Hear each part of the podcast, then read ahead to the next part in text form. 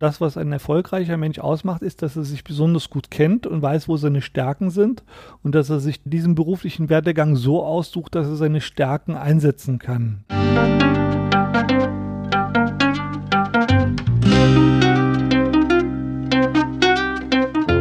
Schön, dass du wieder reinhörst. Ich begrüße dich ganz herzlich bei Ich, Wir alle, dem Podcast und Weggefährten mit Impulsen für Entwicklung. Wir bei Shortcuts laden interessante Personen ein, die uns zu den Themen Selbst, Team und Werteentwicklung inspirieren. Für mehr Informationen zum Podcast und zur aktuellen Folgeschau vorbei unter www.ichwiralle.com. Heute habe ich eine kleine Bitte an dich. Wir nehmen mit diesem Podcast gerade am Deutschen Podcastpreis teil und dort gibt es ein Publikumsvoting, an dem du dich mit einem Klick beteiligen kannst. Eine Auszeichnung bei diesem Wettbewerb würde unseren Podcast ganz bestimmt unterstützen, noch mehr Menschen zu erreichen. Wenn dir dieser Podcast also gefällt, freuen wir uns riesig über deine Hilfe bei der Abstimmung. Den Link hierzu findest du in den Shownotes. Ich bin Maike Schäbitz, Redakteurin und präsentiere dir heute ein Gespräch zwischen Martin Permantier, dem Gründer und Geschäftsführer von Shortcuts und unserem Gast Ralf Köbler. Forscher der TU München haben mal hochgerechnet. Über 158 Millionen Euro kostet die falsche Auswahl von Führungskräften kleine und mittelständische Unternehmen in Deutschland jedes Jahr. Diese Zahlen nennt Alexandra Borchardt in einem Artikel mit dem Titel Management nach Gefühl, wie eindimensionale Personalauswahl Unternehmen schadet. Es mutet doch schon etwas seltsam an. Kein Unternehmen schafft eine neue Software an, ohne sauber zu definieren, was diese können soll und was nicht. Wir überprüfen bei einem Lieferanten die Leistung oftmals im Rahmen eines genau definierten Auswahlprozesses. Und jedoch die Ressource mit dem größten Potenzial im Unternehmen, die Fach- und Führungskraft, die wählen viele Entscheider oft nur in einem mehr oder weniger strukturierten Gespräch aus. In dieser Folge stellt Ralf Köbler die eine von ihm entwickelte und wissenschaftlich validierte Methode der Potenzialanalyse vor. Seine Analyse soll auch unbewusste Kompetenzen und Grundhaltungen sichtbar machen und so bei der Auswahl und Entwicklung von Menschen unterstützen. Und Ziel ist es hierbei eben nicht, die beste Person zu finden, sondern vielmehr eine fundierte Aussage zu ermöglichen, wer für welche Anforderungen in einem spezifischen Umfeld am besten geeignet ist. Und um Missverständnissen nochmal ganz klar vorzubeugen, deine Einschätzung zur Eignung eines Bewerbers, zum Potenzial eines Mitarbeiters für weiterführende Aufgaben ist und bleibt absolut zentral. Die Potenzialanalyse hilft innerhalb eines Methodenmix dabei, Fehleinschätzungen zu vermeiden, Einschätzungen systematisch an den momentanen Anforderungen auszurichten und Potenziale zu entdecken. Und jetzt wünsche ich dir ganz viel Inspiration und Freude mit dieser Folge. Hallo Ralf. Hi. Freut mich heute Ralf Köbler hier zu haben.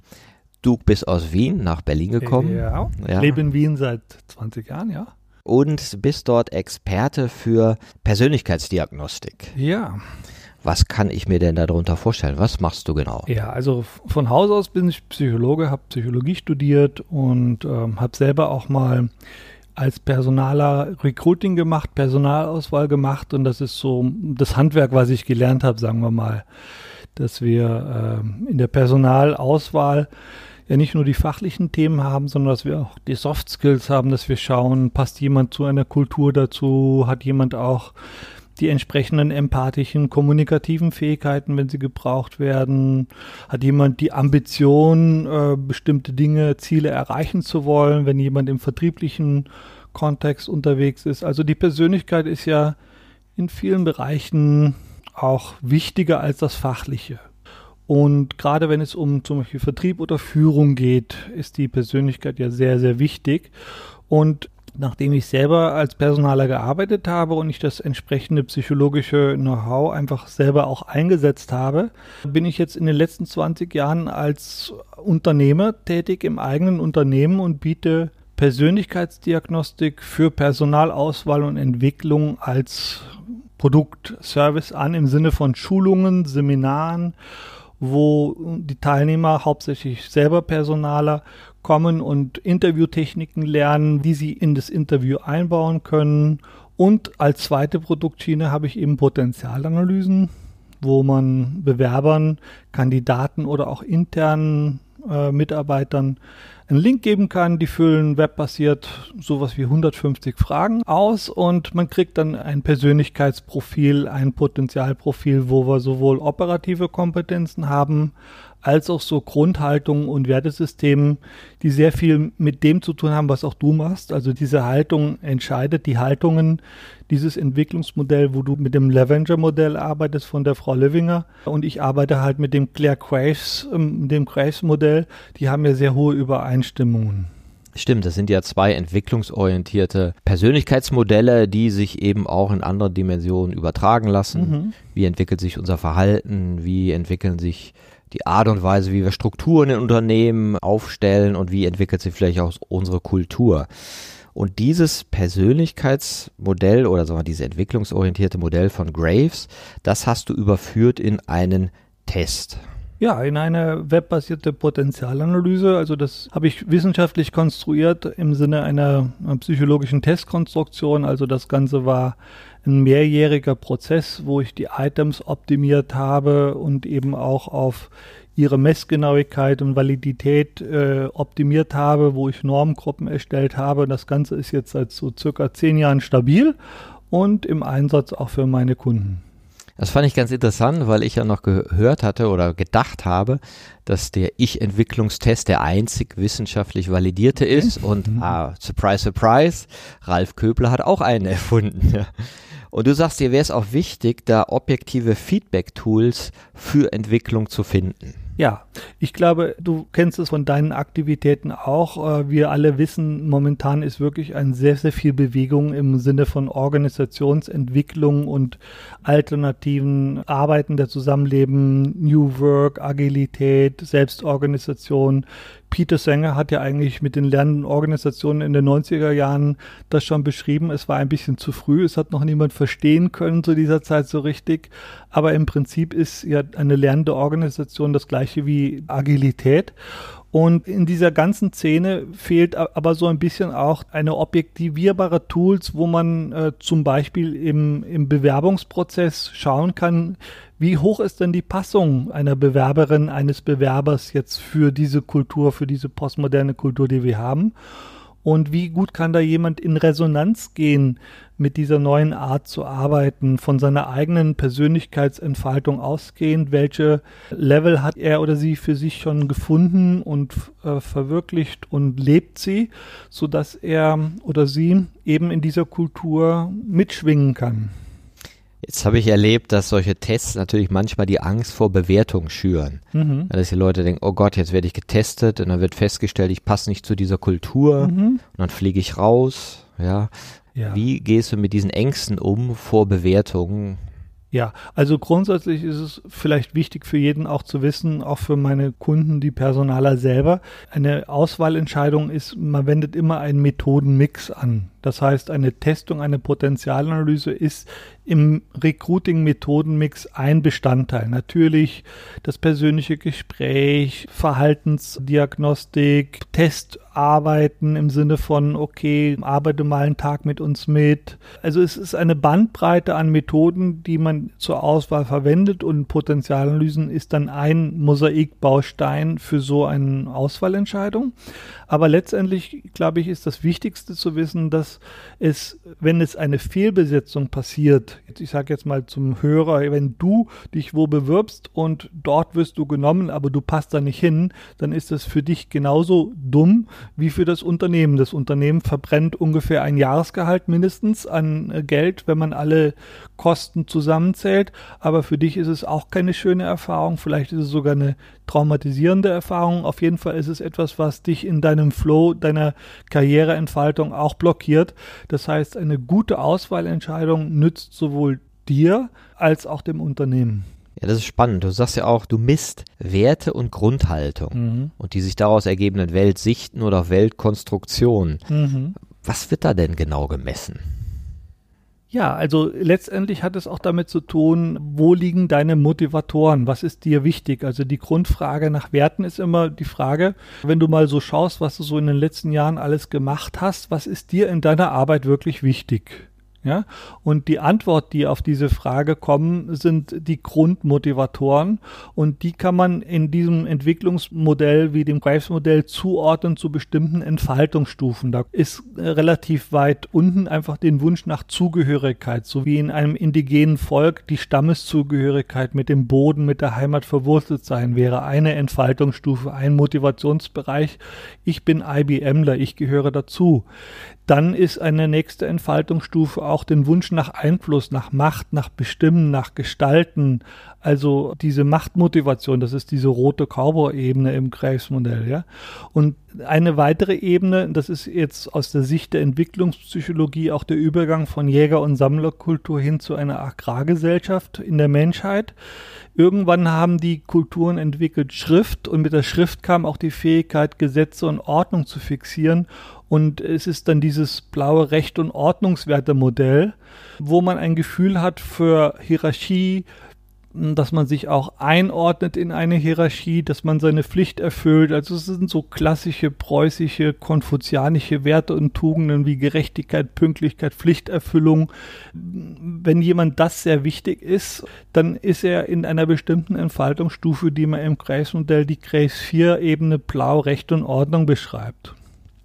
Darauf aufbauen kommt dann die orangene unternehmerische Werteebene, wo man sagt, okay, es gibt Regeln und Vorschriften, aber ich kann ja auch meine Chancen im Leben nutzen, erfolgreich sein, Karriere machen, viel Geld verdienen.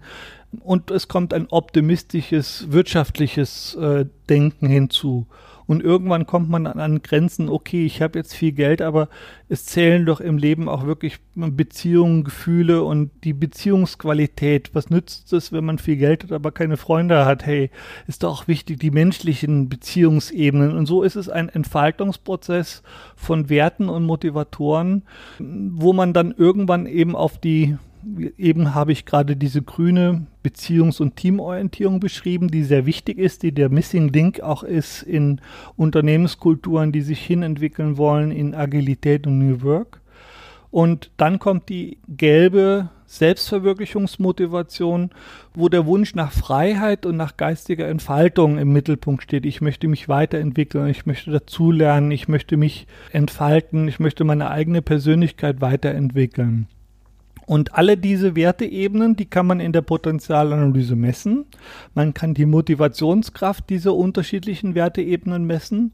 Und es gibt bestimmte Positionen, wo man einfach diese Recht- und Ordnungswerte braucht, wie beispielsweise Qualitätsmanagement, Buchhaltung, Controlling. Und es gibt bestimmte Bereiche, wo man genau dieses Wirtschaftliche braucht, in vertriebsorientierten Positionen beispielsweise. Und eine gute Personalerin, eine Personalentwicklerin braucht natürlich diese grünen Beziehungsorientierung und diese gelb systemisch denkende Entwicklungsorientierung. Das heißt, es ist auch abhängig von der Position und es geht immer darum, wie ist die Passung zwischen der Persönlichkeit und der vakanten Position. Ja, das fand ich ganz interessant. Ich durfte ja auch diesen Test machen und mich selber mal in diesen Dimensionen ja. gespiegelt sehen. Genau, und die haben also Bezeichnungen, ja, nach den Ebenen von Grace und denen werden auch Farben zugeteilt, ja. Ja, wie du jetzt auch schon einige genannt hast. Das fand ich ganz interessant. Und die bauen aufeinander auf und inkludieren einander. Ja, genau. So dass immer das eine, wenn ich das gelernt habe, das nächste noch eine Fähigkeit dazu bringt. Ja, ist eine Erweiterung. Mhm. Und was ich ganz interessant fand, war, äh, bei mir wurde also in dem Test eine Prozessschwäche gespiegelt. Ja, also Recht und Ordnung war sehr äh, unterbesetzt. Ne? Mhm. Was mache ich denn aus solchen Erkenntnissen? Ja, also es weist darauf hin, soweit ich mich erinnere, warst du ja in den oberen Haltungen stark entwickelt. Das heißt, aus Sicht von Grace, auch deine Motivatoren liegen da. Das, was dir wichtig ist, was dich antreibt, was dir Energie gibt. Und du erkennst halt, dass im Sinne der Ganzheitlichkeit deiner ganzen Entwicklung, deiner ganzen Persönlichkeit es doch da noch einige Bereiche gibt, die Demotivatoren sind, die dich abtören im gewissen Sinne. Ja, also die Frage wäre jetzt eben, was hältst du von Regeln und Vorschriften am Arbeitsplatz? Ja, das wäre jetzt äh, die Frage, die genau in diesen Schwächebereich oder in den Bereich deiner Demotivatoren hineingeht. Ja, für mich war das nochmal so ein Spiegel. Ah ja, deswegen habe ich vor Jahren eine zweite Führungsebene eingeführt, die mir die Managementaufgaben abnimmt, ja. weil ich einfach gemerkt habe, das ist für mich demotivierend ja. und dieses strukturierende Durchführen. Ja das kann dann jemand anders machen, weil ich die Rolle nicht so gut spielen kann. Ja, genau. Das heißt, genau diese Balance zwischen Management und Leadership ist auch in der Potenzialanalyse Führung genau das, was äh, angesprochen wird. Äh, wir sehen in den oberen Ebenen oder in den oberen Wertehaltungen auch im Sinne von, von deinem Modell sehen wir eigentlich die Leadership-Fähigkeiten und Haltungen und in den unteren Ebenen, in den sehr stark strukturierenden, auch machtorientierten, strukturierenden Ebenen äh, und dann eben auch in den stark funktionalen Ebenen sehen wir die Management-Ebenen. Ja. Jetzt ist bei so Tests ja mal schnell so ein wertendes Gehirn am Start, da mhm. sagt das eine ist besser, das schlechter, das mhm. baut aufeinander auf. Naja, da muss es ja toll sein, wenn ich die Stufe oder die Haltung oder den, wie sagst du, Grundhaltung habe, die alles inkludiert. Ja. Also grundsätzlich ist es so, ich habe dann immer so ein Bild in meinen Seminaren, wo man so ein Professor sitzt und ein Baum hinter ihm und dann verschiedene Tiere sitzen vor ihm, ein Elefant, ein Vogel, eine Schlange, ein Fisch im Glas, ja, und, und der Mann sagt am Pult, damit es jetzt gerecht zugeht, erhalten alle die gleiche Aufgabe, klettern sie auf diesen Baum. Ja? Und das ist so ein Bild, was einfach sagt, äh, mit einer Leistungsdiagnostik im Sinne von, habe ich jetzt bestanden oder nicht bestanden, kann man nie und nimmer die Stärken und Potenziale von einem Menschen herausfinden, weil Menschen sind sehr vielfältig und unterschiedlich. Und ähm, natürlich kommt man, äh, wenn man in einer bestimmten Grundhaltung auf die Potenzialanalyse schaut, äh, in Richtung einer Wertung. Aber grundsätzlich ist es so, dass dass man die Potenziale, deswegen heißt es auch Potenzialanalyse, erkennt. Und äh, natürlich braucht man für eine, eine Verkäuferposition von oder wo es darum geht, Neukunden zu gewinnen und auch wo man auch eine gewisse Verdrängungskompetenz braucht gegenüber dem Mitbewerb, äh, wo es einen richtig antörnt, wenn ein anderer äh, versucht, äh, das Geschäft zu machen, er möchte, möchte es trotzdem machen, braucht man ganz andere Werte und Motivatoren als zum Beispiel im Bereich Personalentwicklung, wo es darum geht zu schauen, wie kann man die Kommunikation noch angenehmer gestalten, um mehr Gemeinschaftsgefühl zu erzeugen. Es sind ja auch ganz unterschiedliche Rollen und Aufgaben, die die einzelnen Menschen erfüllen. Ja, das fand ich auch interessant, dass du gesagt hast, du schaust also stärkenorientiert immer. Mhm. Ja, wo sind die Potenziale, versuchst die zu finden und hast ja da auch in deinem Test die Möglichkeit, dass ein Personaler ein Anforderungsprofil vornherein reinstellt. Ja. Ist das denn so, dass man sich das so vorstellen kann, wenn ich eine agile Organisation aufbauen möchte, mhm. dann muss ich auch schauen, dass ich die richtigen Menschen kriege mit den richtigen Werten und der richtigen Grundhaltung und dass dein Test da helfen kann? Ja, es geht nicht unbedingt darum, dass es ein Idealprofil gibt, aber es gibt zum Beispiel, wenn es jetzt um ein agiles Unternehmen geht, gibt es bestimmte Anpassungen, sagen wir mal minimal, also der kleinste gemeinsame Nenner könnte man sagen, ja, also zum Beispiel das Grüne, die Beziehung, Team- und Beziehungsorientierung, die braucht man auf jeden Fall, um anschlussfähig zu sein in einer agilen Kultur. Aber Ansonsten gilt wieder das Prinzip der Diversität und der Vielfältigkeit. Das Stellenmodul, was du angesprochen hast, das ist auch sehr positionsspezifisch, weil ich messe in der Potenzialanalyse nicht nur Werte und Grundhaltung, sondern auch operative Kompetenzen auf einer Fähigkeiten- und Metaprogrammebene, wo es darum geht, äh, wie entscheidet jemand, wie beurteilt jemand, wie verarbeitet jemand operativ Informationen, ist jemand überblicksorientiert, ist jemand detailorientiert, entscheidet und beurteilt jemand anhand eigener internen Kriterien, anhand Gefühlen oder ist jemand sehr offen für Feedback. Und alle diese operativen Themen haben eher mit einer spezifischen Position zu tun. Also man kann sagen, okay, ich habe hier mh, hm, eine vakante Position des Einkäufers. Der hat dann bestimmte operative Kompetenzen, die er braucht und bestimmte Wertesysteme. In einem agilen Unternehmen müsste der Einkäufer auf jeden Fall trotzdem sehr internal sein, auch wenn er, um anschlussfähig zu sein an eine agile Kultur, auch dieses von der Grundhaltung her diese grüne Team- und Beziehungsebene hat. Jetzt sage ich mal etwas provokativ. Mit deinem Tool kann man besser das richtige Zahnrädchen fürs Getriebe finden oder stößt du damit auch eine Entwicklungsorientierung an und hilfst den Leuten auch vielleicht sich auf einen Entwicklungsweg zu begeben? Beides ja. also es ist natürlich ein bisschen unsympathisch Zahnrad im Getriebe, aber wenn wir uns die Realität unserer Wirtschaft anschauen, sind doch die meisten Unternehmen genau noch so modern unterwegs, äh, dass sie eben hierarchieorientiert sind. Und dort biete ich an, dass jemand eine richtige Passung hat, dass jemand also für eine vakante Position die Person findet, die optimal motiviert das auch machen wollen. Und dann fängt die Entwicklung und die, der Entwicklungspfad und auch die Persönlichkeitsentfaltung und das Leben geht ja weiter, fängt an.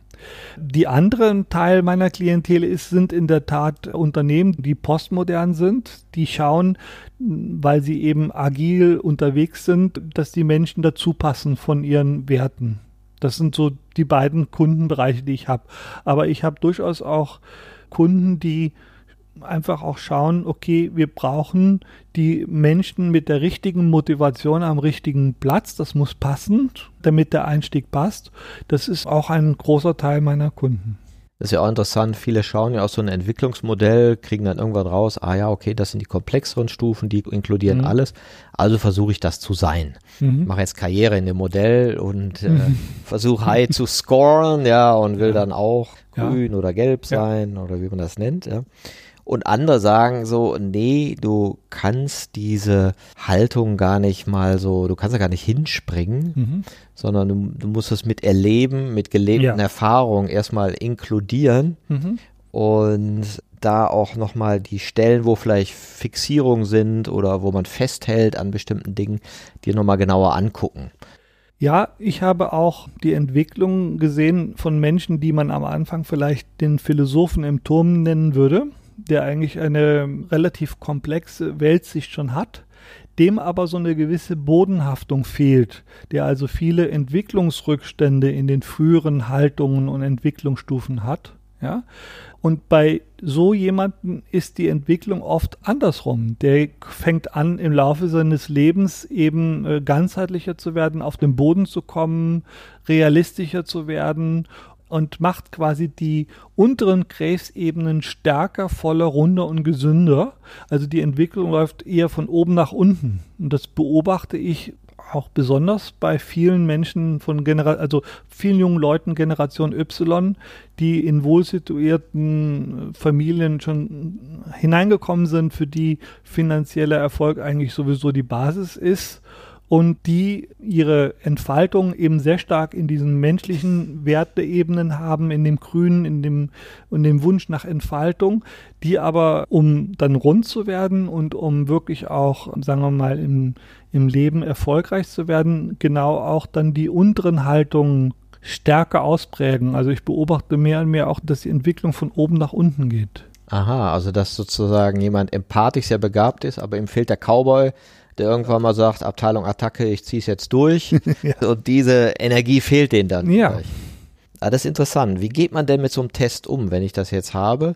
Also jetzt hatte ich ja bei mir Recht und Ordnung wenig. Wäre das dann so ein Beispiel, wo man sagt, naja, musst du vielleicht nochmal hingucken? Also wenn ich jetzt eine vakante Position habe für einen Quality Manager, würde ich sagen, also passt nicht so. genau, genau. Nee, passt doch wirklich nicht. Genau, was ich interessant fand, bei Proaktivität hatte ich dann einen ganz hohen Wert und in einem anderen Test, Insights habe ich immer gemacht, da war ich der Motivator. Ja. Und dann habe ich so gemerkt, ah ja, in meinem Führungsverhalten überpace ich oft.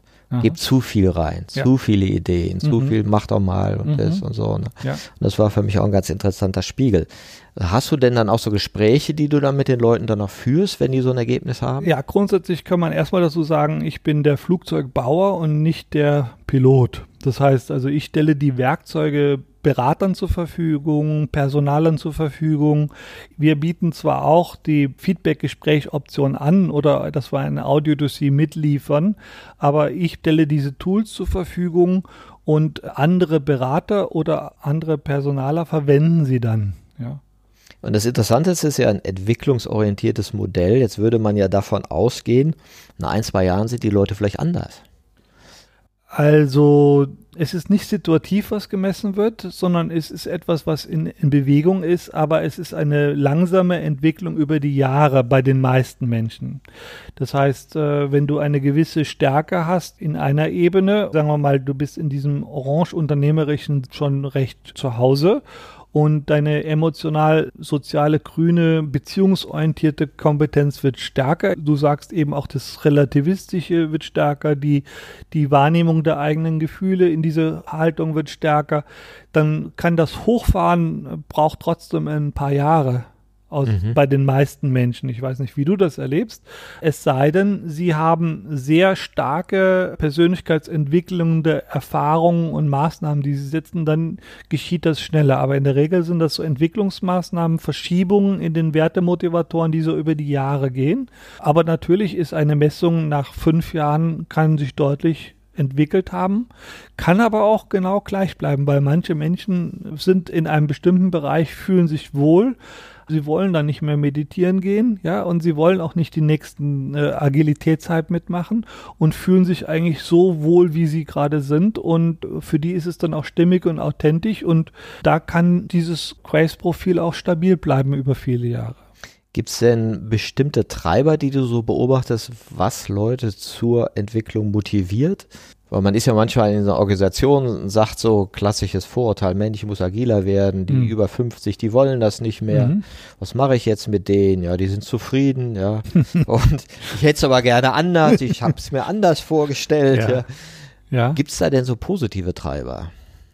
Also grundsätzlich ist die Empfehlung immer, dass man die Menschen mit ihren Stärken äh, sieht und sie auch den Stärken entsprechend einsetzt. Ja, das heißt also, wenn jemand eine sehr starke blaue Recht- und Ordnungswerte-Ebene hat, dann kann man schauen, okay, diese strukturgebende Stärke, dieses auch äh, verantwortungsvolle, auch dieses fehlervermeidende, wo, wo brauchen wir diese Qualitätsorientierung und entsprechend äh, den Entwicklungspfad der Mitarbeiter so steuern.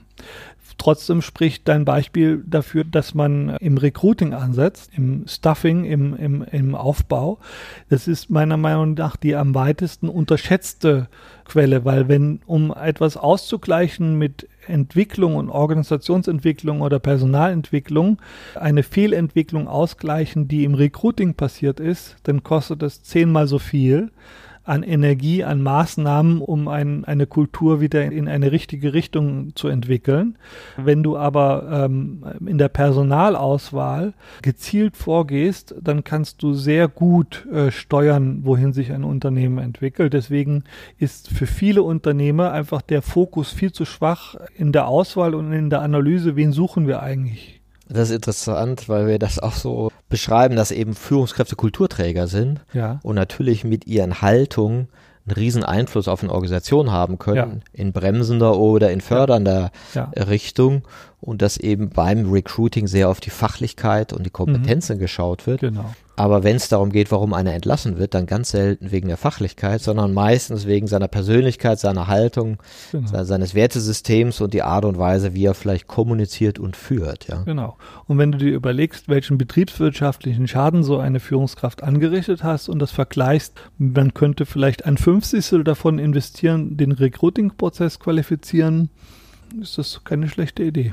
Nehmen die Leute das denn auch positiv auf, wenn sie feststellen, wir sind nicht sozusagen in der höchsten Stufe oder in der komplexesten Haltung, wenn jetzt gesagt wird, Mensch, so mit der Empathie, das kannst du noch nicht so richtig, aber du bist ein guter Buchhalter. Dann sagt der andere ja, oh ja, schönen Dank. Ja. Das wollte ich jetzt nicht hören.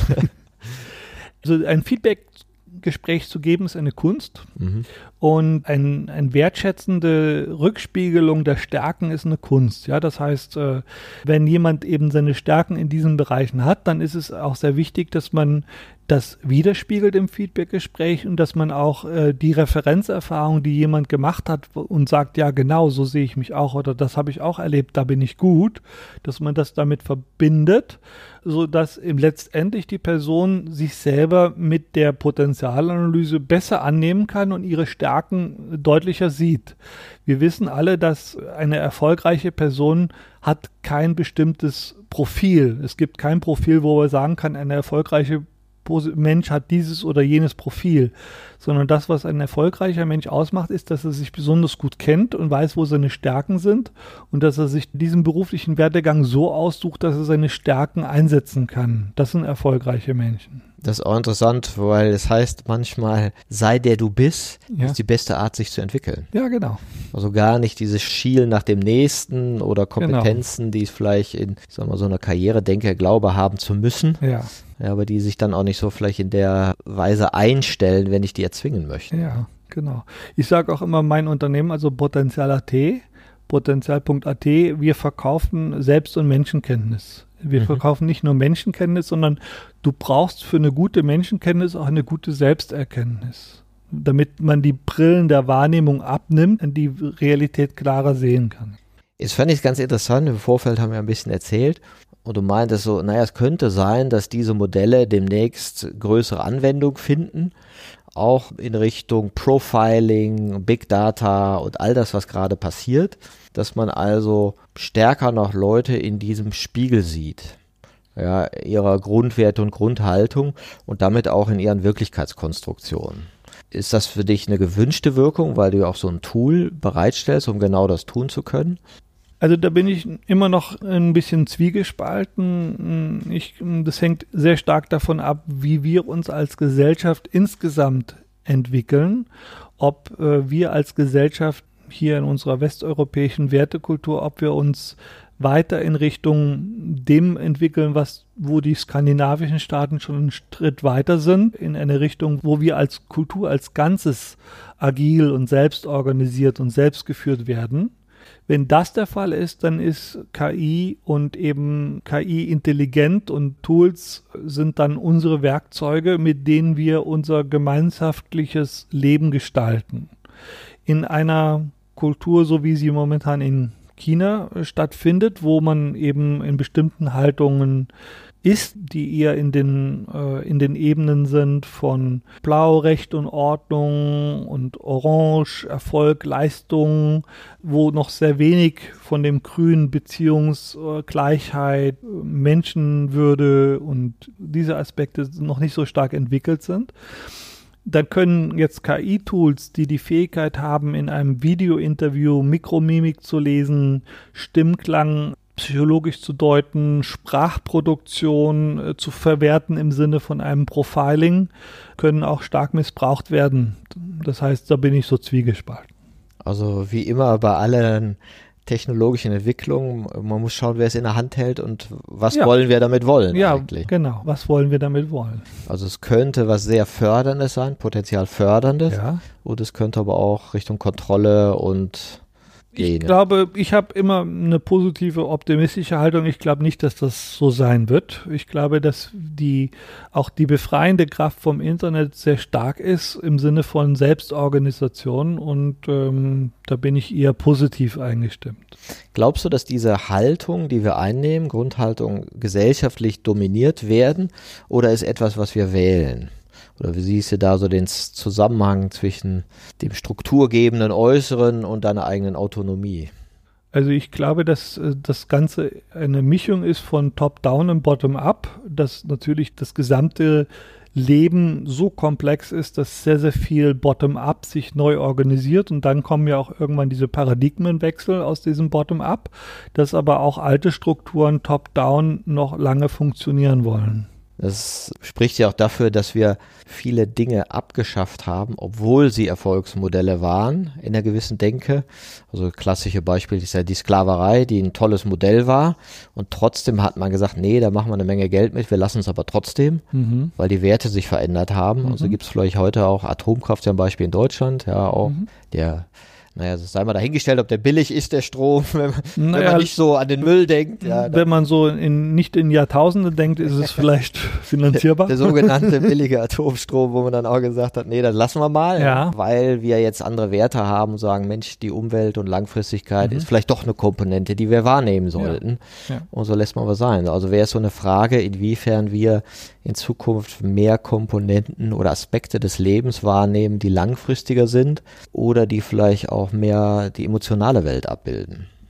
Ja, also ich denke, dass diese Richtung hin zu diesem Guten, um es einfach zu sagen, findet statt, genauso wie eben auch die Reaktivierung von alten das war ganz interessant, dass wir teilweise immer noch in Altem drin hängen, mhm. ja auch in uns selber. Mhm. Wir alle haben sozusagen auch noch alte Sprüche, alte mhm. Glaubenssätze in uns drin, ja. aus der Kindheit gelernt, genau. aus dem kulturellen Kontext, die ja auch noch wirken. Ja. Und wo ja jetzt auch, ich sag mal, die Populisten unterwegs sind mhm. und das gezielt stimulieren. Wie siehst du diese Entwicklung? Ist das auch im Spiegel deines Potenzialentfaltungsmodells eine Regression oder was wird da sichtbar? Ähm, ich glaube, wir haben auch im Vorfeld darüber gesprochen. Ich fand toll deinen Ansatz von dem ähm, Angst aus dem System nehmen. Ja, grundsätzlich ist es so, dass eigentlich in dem alten Gesellschaftsmodell, wenn wir uns überlegen, wie war vor 100 Jahren, es war sehr stark, sehr, dieses Konformistische war sehr stark und es war eine sehr hohe auch Angst, dass man äh, aus diesem Starren herauskommt. Es ist eigentlich über sehr viele Jahrzehnte war immer auch so dieses Do's und Don'ts, was soll man tun, was, soll, was darf man nicht tun, damit man dazugehört. Und ich sehe im gewissen Sinne könnte man auch sagen, dass diese Regression auf einer bestimmten Ebene, ja, ist es eine Regression, wenn man zurückfällt in dieses machtorientierte oder auch sogar in dieses völkische. Im gewissen Sinne ist es aber auch ein Ausdruck von Angst und es ist Angst, die im System war und aus psychologischer Sicht ist erstmal ein Ausdruck auch eine Befreiung. Es ist etwas, was ausgedrückt wird und ähm, es kann die Grundlage für einen weiteren Schritt sein, für eine höhere Form der Integration. Also im positiven Sinne, was wir beobachten auf der Welt, ist eine Fortbildungsveranstaltung, wo frühe kulturelle Haltung sichtbar werden, ja. Ja. Aber an dem Spiegel der Sichtbarwerdung wir was lernen. Ja, ja so könnte man das sagen.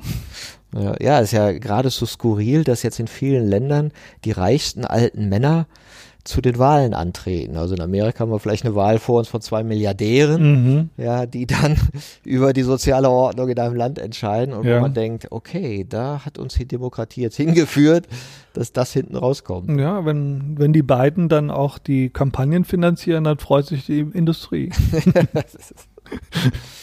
Aber das ist ja auch finde ich interessant, wie blicken wir auf die Welt momentan? Ja, ist es eine Entwicklung, auf die wir da schauen oder eine Regression? Das finde ich so eine ganz gute Frage und spiegelt ja auch immer wieder, wie wir selber überhaupt über Entwicklung denken. Und du hast ja eine ganz ungewöhnliche Arbeit zum Abschluss deines Studiums geschrieben. Das höre selbst in der Psychotherapie. Wie bist du denn darauf gekommen? Ja, also ich habe äh, in der Psychologie auch sehr viel klinisch studiert, habe auch klientenzentrierte Therapie nach Carl Rogers gemacht und ich habe eben bemerkt, dass in vielen Bereichen der Psychologie gibt es dieses Prinzip von innerer Weisheit, dass eigentlich das Unbewusste tief in jedem Menschen eine innere Weisheit hat, die sich entfaltet im Laufe des Lebens und die Weisheit der bewussten Persönlichkeit eigentlich überschreitet. Das ist also im kann man auch sagen, äh, die Richtung der transpersonalen Psychologie, die in diese Richtung geht. Und als ich mich dann mit dem Kreismodell beschäftigt habe und ich eben genau auch gesehen habe, wenn diese Haltungsentwicklung weitergeht, eben von dieser gelben Selbstverwirklichungsorientierung und dann kommt die türkise ganzheitliche Sinnorientierung, dass man dort eigentlich die transpersonale Entfaltung hat und immer mehr auch Zugang zu seiner eigenen inneren Intuition findet und auch äh, lernt, auf seine Intuition zu hören und in Kontakt zu sein, zu kommen mit seiner eigenen inneren Weisheit. Es ist also eine Beschäftigung mit bestimmten Aspekten der Psychologie, die sich jetzt äh, im Zuge des Grace-Modells auch wieder zeigen auf einer anderen Ebene. Also würdest du sagen, jeder Mensch hat diese Instanz der inneren Weisheit, die ihn mehr oder weniger durch seinen Entwicklungsweg führt? Ja. Und kann der verstellt werden oder? Äh, der Zugang, ja, der Zugang kann verstellt werden. Also es kann jemand mit seiner eigenen inneren Kraft, die ihn nach vorwärts treiben möchte, mit seiner eigenen inneren wahren Liebe, das sind alles verschiedene Zugänge zu diesem inneren Kern, der die Entwicklung bringt, die innere Weisheit, die innere Kraft, die innere Liebe. Man kann den Kontakt zu sich verlieren. Es gibt Menschen, die haben das Gefühl, die Beziehung zu sich selber im Laufe des Lebens verloren und dann kann sich diese innere Weisheit nicht so entfalten oder kann nicht so durchkommen. Und was sind da Wege, wie man das für sich so ausloten kann, entdecken kann oder da vielleicht klareren Zugang finden kann? Hast du da was finden können? Es ist eigentlich alles das, was man auch im Sinne der Selbsterfahrungsmethoden, Coaching-Methoden kennt. Also da gibt es die vielfältigsten Wege. Alles, was dir hilft, mit dir selber in Kontakt und Beziehung zu treten, auch dieses Gefühl, nach innen lauschen zu können, auf seine eigenen inneren Impulse zu hören das ist ja eigentlich auch das, wenn wir von der Kulturentwicklung, Agilität, äh, integrales Unternehmen ausgeht. Jedes Unternehmen hat ja auch so einen gewissen Spirit, einen Purpose. Was ist der Sinn? Und der entwickelt sich ja auch. Ein Unternehmen möchte sich ja weiterentwickeln. Man spricht vom evolutionären Purpose. Und das ist etwas, was man nur gefühlsmäßig spüren kann. Und das ist die Resonanz zwischen diesem innere Weisheit, das, was dein eigener Purpose ist, das, was sich selber entwickelt und der Resonanz von dem Purpose, von dem evolutionären Sinn einer Organisation. Und ich glaube, dass nur Menschen, die mit sich selber in Resonanz sind und mit ihrem eigenen inneren Selbst, in dieser inneren Weisheit in Resonanz sind, wirklich äh, ein integrales Unternehmen mitgestalten können. Also würde das auch heißen, wenn man sich auf die Wege zu einem, ich sag mal, New Work Unternehmen, agilen Unternehmen, wie immer wir das betiteln, oder empathischeren mhm. Unternehmen, hierarchiefreien Unternehmen entwickeln wollen, dann ist das auch verbunden mit einer Selbstentwicklung. Genau, es gibt dieses neue Buch, uh, New Work Needs Inner Work, und das geht ja genau in diese Richtung. Und du sprichst auch davon, das fand ich eine sehr schöne Formulierung, mentale Fixierung zu integrieren. Ja? ja. Und das fand ich, ach, das ist ja ein schönes Bild, ja, weil man kennt ja, dass das eine auf irgendeine Idee fixiert ist. Mhm.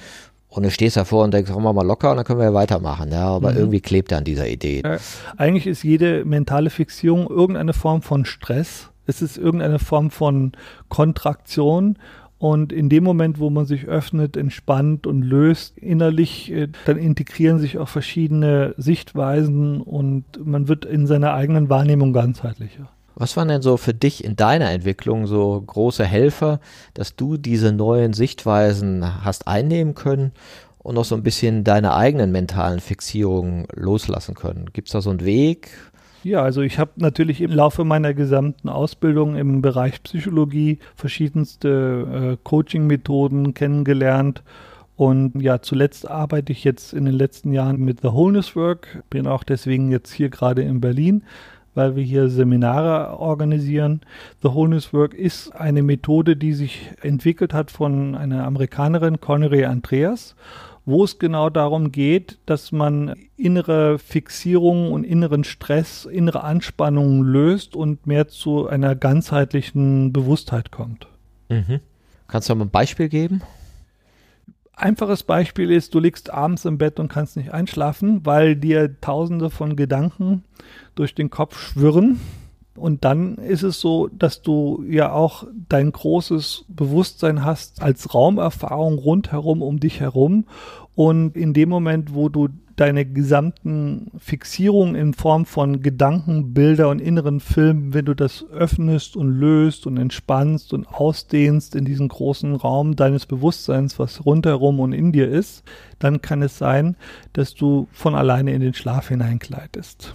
Also sozusagen ein Ansatz, ich bin nicht meine Gedanken, sondern meine Gedanken finden in mir statt und das sind ja. temporäre Gäste. Ja. Die meisten kenne ich schon. Genau. Und dann eben auch gerade dieses Ausdehnen, Lösen von mentalen Fixierungen, die in einem engeren Raum sind, im engeren mentalen Raum in dir sind und das zu lösen, zu entspannen, zu lockern, das führt auch zu einer körperlichen Entspannung. Ist so interessant, diese Umdeutung der eigenen Gedanken in einen Raum. Ja. Ja, das, das ist ja ein Gedankengebäude, in dem du dich ja. dann plötzlich bewegst, wo du dann vielleicht auch gezielter sortieren kannst. Ja. Grundsätzlich ist es immer schwierig, über diese Dinge zu sprechen, weil es ist etwas, was man, also ich kann sehr schwer eigentlich beschreiben, was The mhm. Wholeness Work ist. Ich habe es vielleicht gerade versucht, aber letztendlich ist es etwas, was man ausprobieren kann, erfahren kann. Dann kann man es eher einordnen als. Ja, ich spreche auch gern in Bezug auf Haltung von Räumen. Mhm. Weil ich finde, wenn man sich mit diesen Entwicklungsmodellen beschäftigt und sich dabei beobachtet, ist es fast wie Räume wahrnehmen, die mhm. größer oder kleiner sind. Mhm. Ja, man spricht, spricht ja auch von Engstirnigkeit. Ja. Was meint man damit? Ja, der, wir sind im Tunnel oder ja. der ist im Tunnel gerade, der ist ja, genau. engstirnig. Genau. Ja. der sieht das nicht. Genau. Ja, weil, man äh, kann ja auch temporär in den Tunnelblick wieder Na klar, fallen, wenn man in wieder. Situationen kommt. Genau, und dieses Wholeness löst diesen Tunnel auf und sagt, schau mal einfach, was alles so existiert in der Mhm. Gegenwart, Ja. ohne dich auf einen Punkt zu fixieren, sondern sieh die Mhm. Gesamtheit der Dinge, die da stattfinden in dir.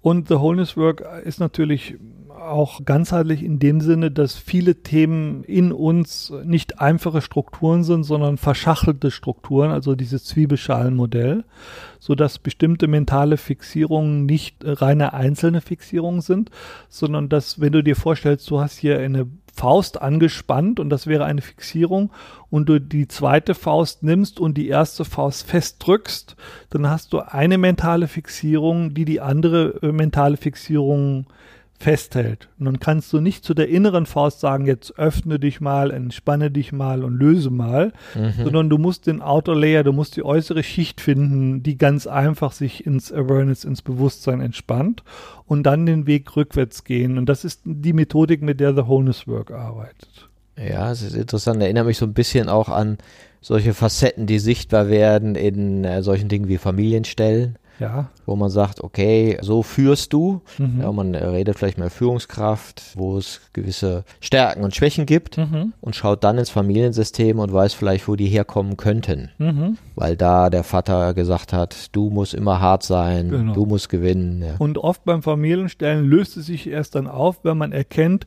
dass der Vater mit dem Großvater eigentlich eine sehr schwierige Kindheit hatte. ja? Und das wäre jetzt ein Beispiel für ein Outer, Outer Layer. Dass Mhm. in dem Moment, wo man dann Mitgefühl für den eigenen Vater entwickelt, kann man erst das gesamte Muster transformieren und loslassen. Ja, genau. Und das ist ja auch das, was du beschreibst von Wholeness, wie du deine Gedanken mehr im Kontext siehst, wo du vorher dachtest, oh, ich muss hart sein und Mhm. plötzlich siehst du, ah, das hat ja Wurzeln bei mir biografisch, Mhm. das hat Wurzeln in meinen Ahnen. Mhm. Ja, und wir denken das schon seit 500 Jahren, solange du deine Füße unter meinen Tisch stellst. Ja.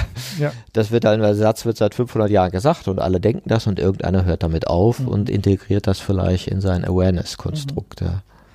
Was hast du denn jetzt vor mit The Wholeness in Berlin? Also ich bin eigentlich der Übersetzer von Connery. Das heißt also, wenn die Connery jetzt kommt, ab morgen kommt die Tamara Andreas, also die Schwester von Connery, und wir machen eine Variante, die sich Core Transformation nennt. Wenn wir, äh, wenn die Connery kommt wieder das nächste Mal im Juli 2020, dann werden wir sechs Tage The Wholeness Work machen. Die Hauptteilnehmer sind schon Coaches. Also das heißt, es sind Menschen, die mit anderen Menschen arbeiten, die ihre eigenen Coaching-Fähigkeiten weiterentwickeln möchten. Das ist so die Zielgruppe für The Wholeness Work. Prima, dann hast du ja doch auch ein sehr entwicklungsorientiertes Tool, Ja, wo Leute sich dann auch einklinken können, die an Entwicklung interessiert sind und vielleicht diese Facetten ihrer Ganzheit dann erfahren können. genau. Das Kreismodell ist für mich so die Verbindung aller Welten. Es geht ja auch von der tiefsten Cowboy-Ebene hoch bis in diese transpersonalen Ebenen, um vom Verkaufsprozess über das Management bis in die Teamentwicklung, ins Leadership und ins Agile und Selbstorganisierte, diese gesamte Bandbreite auch jetzt, wenn man es auf eine Unternehmenskultur wieder nimmt. Das ist für mich so dieser rote Faden durch die ganzen Aktivitäten, die ich habe. Prima. Was können denn unsere Hörer tun, wenn sie mehr über deine Art der Persönlichkeitsdiagnostik erfahren möchten? Also Sie können sehr gerne auf potenzial.at kommen und mir eine Mail schreiben und die Potenzialanalyse auch mal ausprobieren. Gerade wenn Sie es auch im beruflichen Kontext nutzen wollen, können Sie jederzeit mal so eine Testung auch machen. Ja, das wäre eine Möglichkeit, wo ihr mit uns in Kontakt kommen könnt.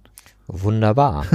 da danke ich dir, Ralf, für das anregende Gespräch und wünsche dir noch viel Erfolg mit The Wholeness Danke sehr. und deiner Potenzialanalyse. Ja, und ich freue mich auch auf zukünftigen Austausch mit deinem sich entwickelten Modell, mit dem Haltungsmodell, weil ich da sehr, sehr viele Gemeinsamkeiten sehe und auch sehr viele spannende Anwendungsmöglichkeiten. Ja, würde mich freuen, dass wir weiterhin in Kontakt sind. Sehr gerne. Dank dir. Alles klar, danke.